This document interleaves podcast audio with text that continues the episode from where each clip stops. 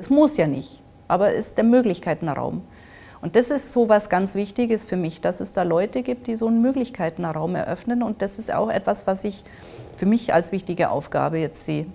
Einen Möglichkeitenraum eröffnen für die Leute, die ich anleite, für die ich unterstütze. Aber immer auch klar zu sagen, man muss dann schauen, ob es so kommt. Es ist nicht zwingend gesetzt, dass dieser Weg dann gegangen wird, weil es kann ja auch sein, dass man vielleicht doch an seine Grenzen stößt. Aber man muss die Möglichkeit erstmal haben. Und das finde ich sehr schön, wie du es formuliert hast mit dem Möglichkeitenraum, weil das sage ich ja oft auch. Also es ist ein Möglichkeitenraum und den gestaltet man auch selber oder, oder auch, dass man die Tür überhaupt dazu öffnet. Mhm. Und absolut, was sich dann da dann wieder findet, mhm. das hängt dann von einem persönlich ab, aber natürlich auch zur richtigen Zeit, im richtigen Ort teilweise sein. Manchmal sind es mhm. dann auch solche, Anführungszeichen, Zufälle, die sich dann halt auch ergeben, die man teilweise gar nicht so bewusst dann plant.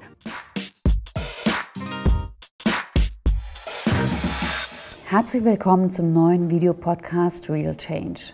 Wie immer geht es um echte Menschen, echte Veränderungen, Geschichten, die wir hier gemeinsam erzählen. Mein heutiger Gast ist Professor Dr. Andrea Büttner. In meiner Arbeit für Fraunhofer habe ich Andrea kennengelernt und war sofort inspiriert von ihrer Arbeit und auch ihrem Lebensweg. Sie vereint als Mutter von drei Kindern Familie und Berufung und steht in der Wissenschaft als Vorbild für neue Wege. Andrea ist Lehrstuhlinhaberin Aroma- und Geruchsforschung im Bereich Chemie und Pharma der Friedrich-Alexander-Universität Erlangen-Nürnberg, Institutsleitung des Fraunhofer IVV und Direktorin vom Campus der Sinne, das sich auf die Digitalisierung der sensorischen Sinne fokussiert. In unserem Dialog sprechen wir über ihren Lebensweg, dass nicht alle Wege im ersten Schritt geradlinig erscheinen und welche wichtige Rolle das Bauchgefühl spielt. Natürlich gibt es wieder konkrete Tipps und ganz viel Inspiration zum Mitnehmen für euch. Ich wünsche euch viel Spaß und alles Gute beim Zuhören. Herzlichen Dank, Andrea, dass du die Zeit nimmst für unser Gespräch. Sehr gern. Also macht mir richtig Spaß, heute hier zu sein. Sehr schön. Wir haben uns ja im Rahmen von Fraunhofer eine Zusammenarbeit dort kennengelernt. Und ich fand es so inspirierend, wie du auch ah, in, den, in den Veranstaltungen, in den Workshops da agiert hast. Und man dachte, Mensch, im wissenschaftlichen Kontext kennt man dich, aber zum Beispiel im unternehmerischen Kontext nicht und auch nicht über Social Media. Deswegen fand ich es so schön, dass du dich jetzt heute bereit erklärt hast für unser Gespräch. Das ganze Thema Lebensmittelindustrie und Lebensmitteltechnologie und Chemie und das ist ja ein riesengroßes Feld. Und da, wenn, du darüber sprichst, dann funkeln deine Augen, da ist so viel Energie da. Wie bist denn du überhaupt dazu gekommen? Das habe ich vor kurzem sehr intensiv überlegt und ich glaube, das ging ganz, ganz früh los. Mhm. Also einerseits habe ich schon immer mit meinem Papa beispielsweise als Kind irgendwelche Natur- und Forscherfilme angeschaut. Also es war für mich das größte Highlight, immer irgendwelche Forschungsfilme im Fernsehen mit ihm anzuschauen. Mhm.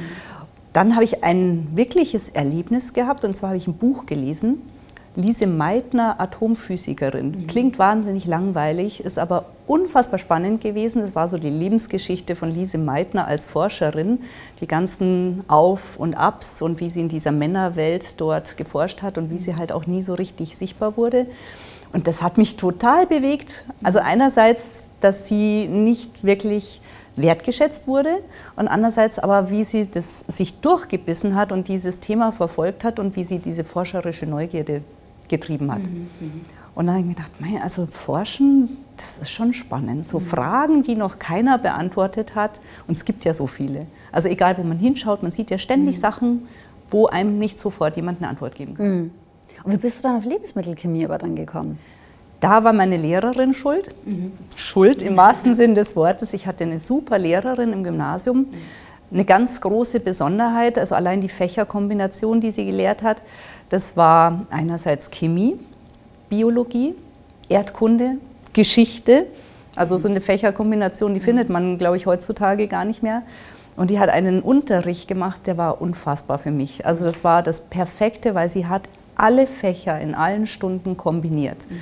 Für manche Schüler war das ein Desaster, weil die wirklich da saßen, in welcher Stunde bin ich jetzt eigentlich, sind wir gerade in Erdkunde oder was, was läuft hier eigentlich für einen Film? Und für mich war das genial.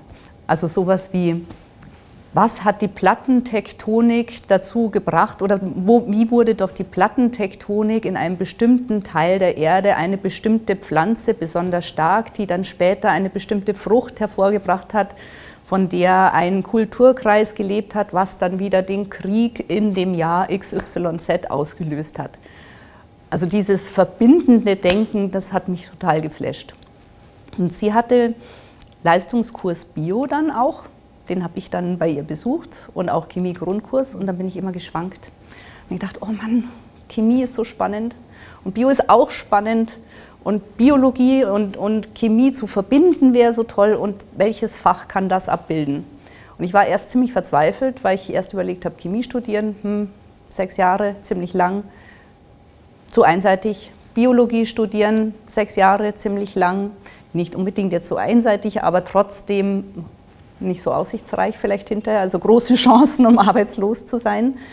Habe geblättert in diesem Studienführer und dann stand da Lebensmittelchemie. Da habe ich gedacht, was ist denn das jetzt, Lebensmittelchemie? Und dann kam diese Beschreibung, dass der Lebensmittelchemiker lernt Biochemie, organische Chemie, anorganische Chemie, Mikrobiologie, ähm, Prozesstechnik, Herstellung von Lebensmitteln, Lebensmittelrecht, Ernährungsphysiologie, was passiert im Körper des Menschen, habe ich gedacht, ha, das ist es. Und dann stand da noch so ein kleiner Beisatz, vier Jahre Studium. Staatsexamen. Da habe ich mir gedacht, naja, okay, also eigentlich, ich weiß zwar noch nicht, wie viel Familie und wie viele Kinder ich haben möchte, aber wenn man nach vier Jahren durch ist mit dem Studium, ist das auch ein Plan. Mhm. Das ist ja spannend, weil wir hatten ja im Vorgespräch auch ähm, schon darüber gesprochen, es war jetzt ja nicht so geradlinig geplant, mhm. ich gehe jetzt raus, dann studiere ich das und dann mache ich dieses, und, sondern es ist ja auch so, dieses Leben gibt einem die Möglichkeit und manchmal mhm. stolpert man dann über sowas. Mhm. Und äh, wie, wie, ist es denn dann nach dem Studium dann weitergegangen? Es war ein kontinuierliches Weiterstolpern. Also es sieht immer so retrospektiv so aus, als hätte ich immer ein ganz klares Ziel gehabt und es war es nie. Es war immer ein, also es waren alle wichtigen Entscheidungen, waren Bauchentscheidungen komplett durch die Bank. Also nach dem Studium erstmal die Frage, was mache ich? Mache ich eine Promotion? Bin ich weiter in der Forschung oder gehe ich jetzt wirklich in die Industrie oder in eine Behörde, in ein Amt? Und ich hatte aber im Studium schon gemerkt, dass dieses Forschen mir total Spaß macht. Und ich hatte ein Luxusstudium, muss man ehrlicherweise sagen. Ein, ein sehr ausgewähltes Studium. Wir waren fünf Studenten in einem Semester. also sehr, sehr überschaubar. Und da hatten wir die Chance, mit den Doktoranden auch sehr eng zu interagieren. Also wir waren in der Forschung schon im Studium eingebunden. Wir durften mithelfen, wir durften irgendwelche kleinen Präparate kochen und haben aber dabei auch gesehen, wie sich das so in diese ganze Doktorarbeit einfügt und was die Fragen sind. Und das hat mich total fasziniert. Und dann habe ich mir gedacht, nee, also ich möchte es eigentlich auch. Ich möchte auch diese forscherische Neugier ausleben und deswegen habe ich mich für eine Doktorarbeit erstmal entschieden.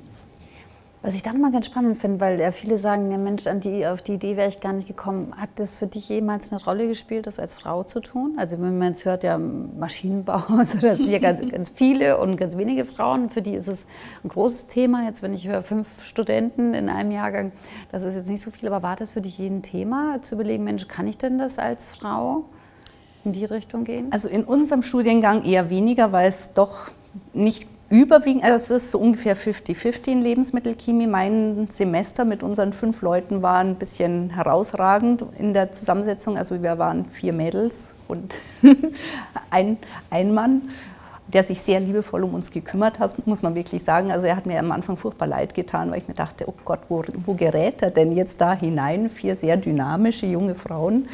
Und wir waren aber ein super Team. Also es war unglaublich, auch diese Dynamik in diesem Team und Deswegen hat sich bei mir nie so die Frage gestellt, ob das jetzt was Besonderes ist, wenn eine Frau diesen Weg geht, weil wir alle eigentlich sehr zielstrebig uns orientiert haben in bestimmte Richtungen, unterschiedliche Richtungen.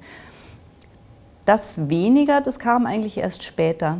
Also da war es eigentlich immer für mich sehr selbstverständlich. Diese Frage Frau in diesem Umfeld kam erst bei der Habilitation wirklich auf, wo es dann gestartet ist mit Familiengründung, Kinder zu bekommen und wo ich gemerkt habe vom Außenfeld, dass das immer massiver wurde, also mit jedem Kind immer massiver wurde, wie du machst jetzt immer noch weiter mit der Forschung und wie kannst du das verbinden und es also war sehr, sehr offensiv, diese ständige Fragerei und eigentlich so dieses unterschwellige Implizieren, das kann man doch gar nicht, geht doch gar nicht. habe ich auch in sehr, sehr vielen Situationen wirklich so direkt gesagt bekommen in Berufungskommission, das kann man gar nicht schaffen. Also schon diese Vorurteilshaltung. Wie bist du denn damit umgegangen? Weil ich kenne das ja auch und dann war es dann mir so, hm, jetzt erst recht, so nach dem Motto, ich beweise es euch. Ja, das ist tatsächlich ein Trigger bei mir. Also Menschen, die mich gut kennen, die wissen, das Beste, was man tun kann, um mich auf Höchstleistung zu bringen, ist zu sagen, du kannst es nicht oder du schaffst es nicht. Also ich habe so richtig dieses Motto, ja jetzt, aber jetzt gerade erst recht. Und ganz elementar, mein Mann, also die Rolle meinem Mann, weil es gab viele Situationen, wo ich tatsächlich selber gesagt habe, nee, das geht wirklich nicht, weil es zu stark im Umfeld ist, dass man das impliziert, dass es nicht funktioniert und wo er immer und immer wieder an entscheidenden Stellen gesagt hat, ja, und jetzt gerade erst recht.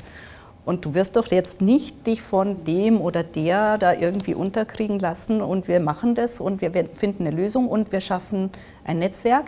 Und das ist auch ganz wichtig, Supportstrukturen. Also bei uns sind alle, muss man jetzt ehrlicherweise sagen, intensivst eingebunden. Also da auch meine Eltern, meine, meine Schwiegereltern, ganz, ganz wichtiger Teil. Also ohne die wäre das nicht denkbar gewesen.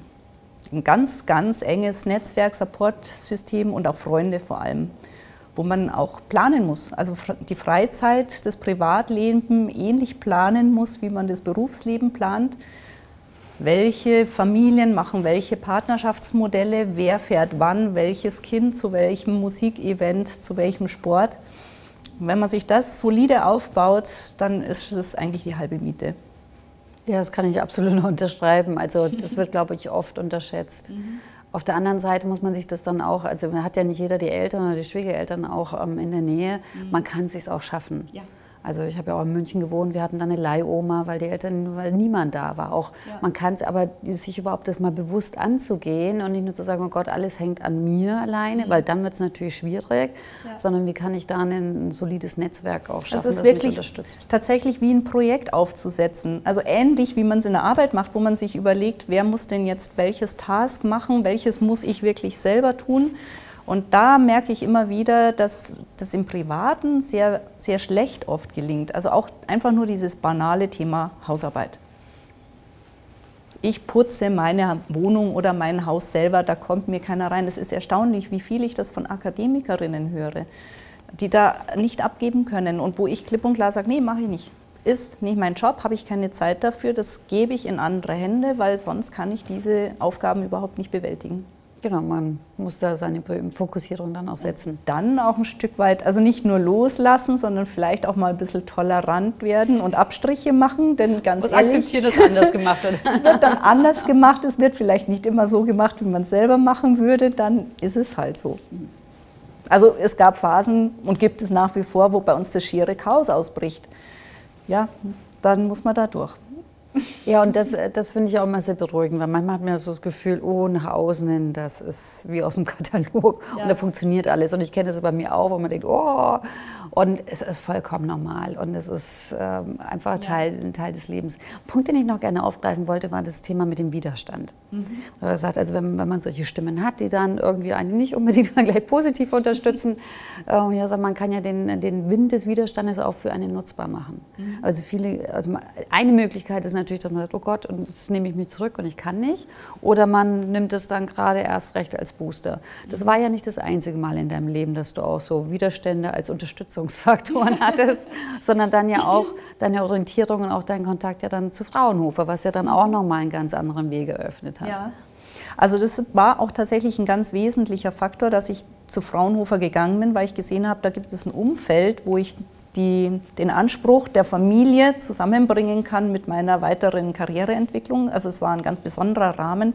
Ich bin dort wirklich zu dem Institutsleiter damals hin und habe eigentlich ihm eine sehr provokante Frage gestellt, die er elegant pariert hat, weil ich gesagt habe, ich möchte drei Kinder und ich möchte forschen, können Sie damit leben? Und er saß im ersten Moment ein wenig verdutzt da und hat dann gemeint, ja klar, wo ist denn das Problem? Und das war für mich sehr erhellend, weil da habe ich gemerkt, okay, man kann Strukturen schaffen, man kann ein System schaffen, in dem es möglich ist, das zu verbinden. Und das, das war eben genau der Rahmen bei Fraunhofer.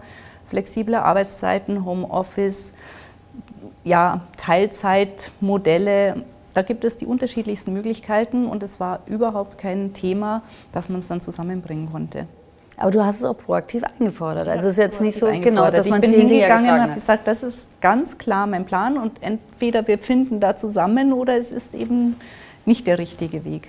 Und also das ist, glaube ich, eine ganz wichtige Message, dass man wirklich sagt, was man möchte und ganz deutlich sagt, das ist mein Modell und können wir da irgendwie zusammenfinden, aber dann auch eine Partnerschaft zu entwickeln. Also nicht stur zu sagen, ich mache es nur so und so, sondern wie können wir eine Lösung gemeinsam etablieren, dass wir gemeinsam weiterkommen. Und das ist ein ganz wichtiger Punkt, weil dafür muss ich aber erstmal für mich auch klar haben, was will ich denn? Mhm. Wie, wann wusstest du denn, okay, das ist das, was ich möchte? Ich möchte Familie und ich habe drei Kinder und ich möchte Forschung weiter.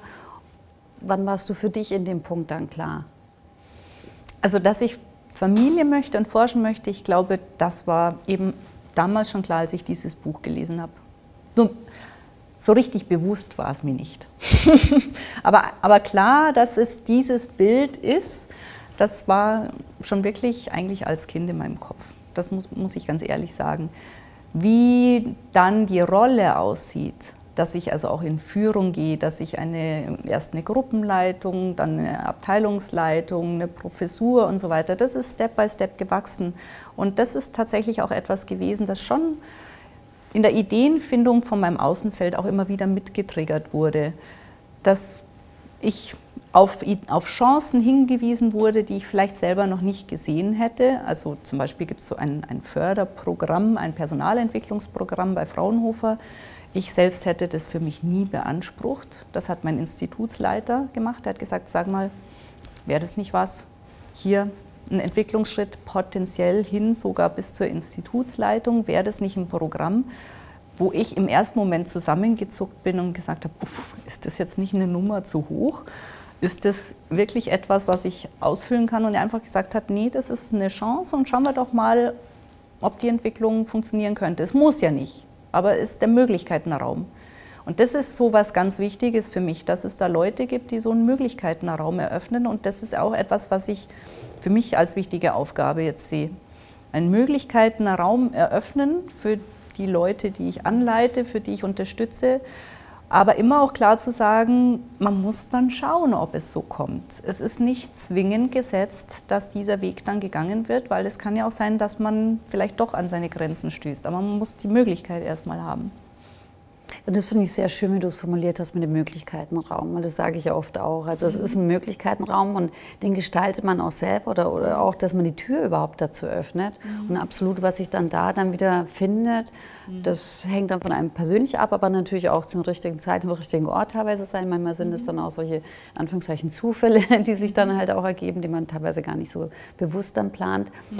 Äh, ich finde das auch sehr schön, wie du gesagt hast, auch so eine Art Mentorenrolle ja auch. Also Personen, die dir dann Feedback gegeben haben, dich ermuntert haben, so in eine gewisse Richtung zu gehen und dass du das jetzt ja auch in die andere Richtung ja auch wieder weitergibst, mhm. weil das ist so unglaublich wichtig. Und ich sehe die doppelt die Mentorenrolle. Also nicht nur dann diese Wege eröffnen, sondern auch in die Kommunikation gehen und auch die kritischen Dinge vor allem anzusprechen, wenn man sieht, hm, da hakt es jetzt, da geht es jetzt nicht weiter oder wo sich vielleicht abzeichnet, dass jetzt das doch nicht der richtige Weg ist, dass man das so früh wie möglich auch artikuliert und sagt, hm, ich glaube, du stößt da jetzt an deine Grenze, überleg dir doch lieber, ob du dich noch mal ein bisschen umorientierst. Das sind manchmal ein bisschen schmerzhafte Gespräche für beide Seiten, weil man möchte es ja eigentlich gar nicht, dass die Person sich dann nicht weiter in die Richtung entwickelt, aber ich sehe auch zu oft, dass in einer falsch verstandenen Mentorenrolle Personen eben in einen Weg auch gedrückt werden, wirklich aktiv gedrückt werden, wo sie aufgerieben werden. Und wo man vielleicht schon früher reflektieren muss, muss es dieses Modell sein oder kann es nicht ein anderes, auch ein partnerschaftliches Modell sein?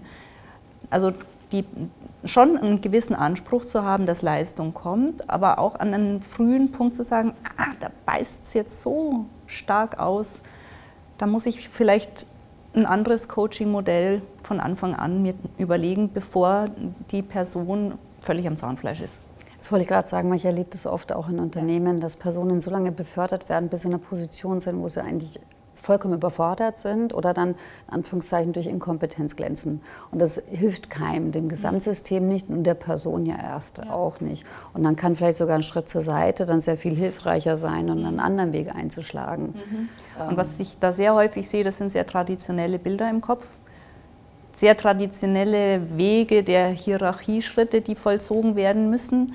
Also ich sehe das jetzt zum Beispiel in, in, in, unserem Institut, diese klassische Denke, ich bin da irgendwie ein leitender Wissenschaftler, dann werde ich stellvertretende Abteilungsleitung, dann werde ich Abteilungsleitung und so weiter und so fort. Das sind so, so fixe Bilder im Kopf und man ist nicht so ganz flexibel, Varianten zu denken. Und wir haben jetzt einige Varianten, die manchmal auf Verwunderung stoßen, die aber extrem erfolgreich sind. Wir haben zum Beispiel Pärchenmodelle.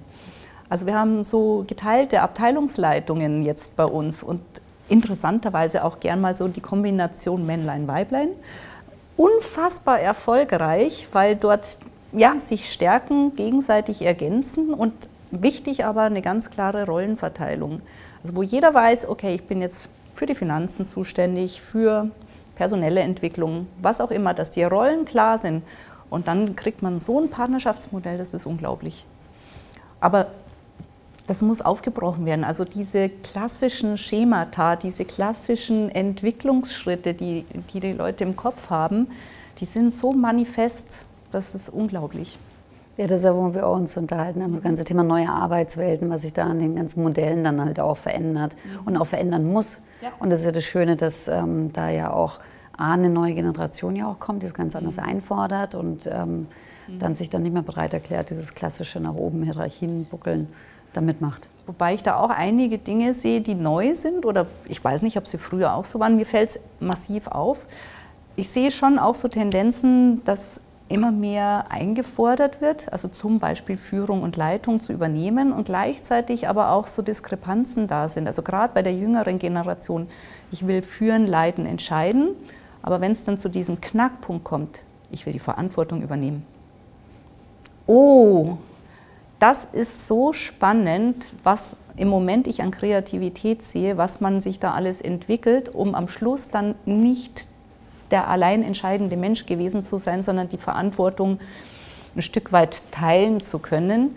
Also das sind ganz, ganz wenige mittlerweile noch, die ich sehe, die wirklich sagen, ich will führen, ich will entscheiden und ich bin die Person, die das verantwortet. Punkt. Vielleicht ist es so eine Zeit auch vom, vom Übergang her, weil wenn man nicht mehr in diesen klassischen hierarchischen Systemen mhm. denkt, dann ist es jetzt gerade so ein Zeitpunkt zwischendrin. So, mhm. eigentlich hat man noch die Hierarchie, aber eigentlich wollen wir gemeinschaftlich entscheiden.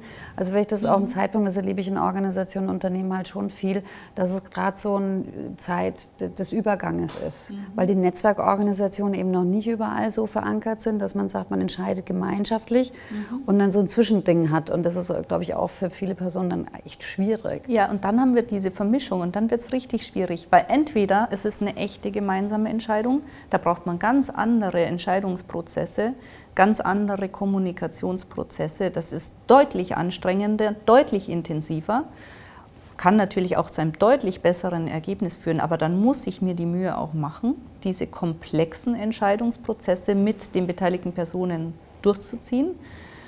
Oder man hat eben das klassische Entscheiderbild. Aber was ich im Moment sehe, ist diese Vermischung. Also Menschen, die sagen, ich will mit einem Team entscheiden, aber ich will der Entscheider sein. Ja, da wird es dann kompliziert. Genau, und da glaube ich, das ist so ein Zeitrahmen der, des genau. Überganges, ja, äh, bis genau. sich dann auch da so bestimmte Lernkurven dann noch einstellen von dem einen zum anderen, weil da so ein Switch zu machen, das ist dann auch mhm. ganz äh, schwierig. Mhm. Was ich merke, so dass es natürlich alles, wie du schon gesagt hast, auch mit den unterschiedlichen Lehren, mit deiner Lehrerin, also wie Chemie, Erdkunde, Geschichte, alles zusammenhängt, so hängen da auch ganz, ganz viele unterschiedliche Themen zusammen. Mhm. Was sind denn so drei Punkte, die du gerne mitgeben würdest an unsere Zuschauer, Zuhörer? Also unbedingt die Entscheidungen so zu fällen, dass man sich gut dabei fühlt, also das Bauchgefühl, muss ich wirklich sagen. Man kann noch so viel rationell reflektieren, man wird immer gute Gründe finden für irgendeine bestimmte Richtung. Aber was ich gelernt habe, am Ende waren die Entscheidungen immer am besten, wo ich auch wirklich Lebensmittelchemikerin das richtige Bauchgefühl hatte. Das waren also eindeutig immer egal bei welcher Entscheidung, Personalentscheidungen, Karriereschritte, immer die richtigen Entscheidungen. mit Freude, nicht sich in eine Rolle drängen lassen. Und das, da muss man ganz, ganz vorsichtig sein. Das klingt so einfach, aber so ein in die Rolle drängen lassen kann ja ganz, ganz subtil passieren. Also da eine ein bisschen außenstehende Beobachterrolle auf sich selbst einzunehmen und auf die Leute, die einen umgeben und sich wirklich sorgfältig hinterfragen, wer beeinflusst mich jetzt da gerade in welcher Art und Weise und werde ich davon gesteuert oder ist das tatsächlich noch mein eigener Wille? Und dann das dritte, Partnerschaften, Netzwerke. Solide Partnerschaften, die richtigen Partnerschaften und sich genau überlegen, was ist das Partnerschaftsmodell in welcher Beziehung, in welchem Umfeld, privat oder beruflich. Und vor allem die privaten Partnerschaften, weil die beruflichen, die haben mittlerweile eigentlich die meisten auf dem Schirm, alle networken, wobei das vielleicht auch schon zu viel ist. Ich habe manchmal das Gefühl, es ist an der Zeit zu sagen, weniger kommunizieren, aber das Richtige, weniger Partnerschaften, aber die richtigen. Das, also so eine gewisse Selektivität und auch wieder mehr Fokussierung auf Qualität. Ich denke, das ist mittlerweile absolut wichtig. Mhm. Super, vielen, vielen herzlichen Dank, dass du die Zeit genommen hast. Ich bin mir sicher, dass da auch einiges an Inspiration wieder in die Welt gekommen ist. Äh, was nimmst denn du für dich aus unserem Gespräch mit? Ich nehme bei jedem Gespräch dieser Art immer mit, dass ich nochmal intensiver über alles nachdenke selber. Es, es zwingt einen ja, wenn man gezwungen ist, etwas zu artikulieren, was einen treibt, dann reflektiert man es gleich dabei. Und es wird, es gewinnt immer noch mal eine neue Ebene und eine neue Dimension. Und allein deine Fragen haben jetzt schon wieder so ein paar Ebenen getriggert, wo ich bestimmt noch ein bisschen drüber nachdenken muss. Sehr schön. Ja, und das ist ja dann auch die perfekte Einladung an die Zuschauer und Zuhörerinnen. Ähm, von daher vielen, vielen herzlichen Dank, dass ihr dabei wart. Bin sehr gespannt, was es bei euch ausgelöst hat an Inspiration und dass doch einiges an Wegen, die im Nachgang vielleicht ganz gerade aussehen, in dem Moment selber nicht so aussehen. Also das könnte vielleicht auch so der ein oder andere Impuls sein, dass wenn man sich in dem Moment selber dort befindet und denkt, oh, das weiß ich jetzt auch nicht, da mhm. gut bei sich zu sein und eben auf sein Bauchgefühl zu hören. Mhm. Und ja, deswegen bin ich sehr gespannt, wie es dir geht, wie es dir damit geht, denn es geht um echte Menschen, um echte Veränderung und das bist auch du. Und da ist wirklich die Frage, für welche Welt willst du einstehen und was tust du dafür? Da ist das Thema Change genau bei dir.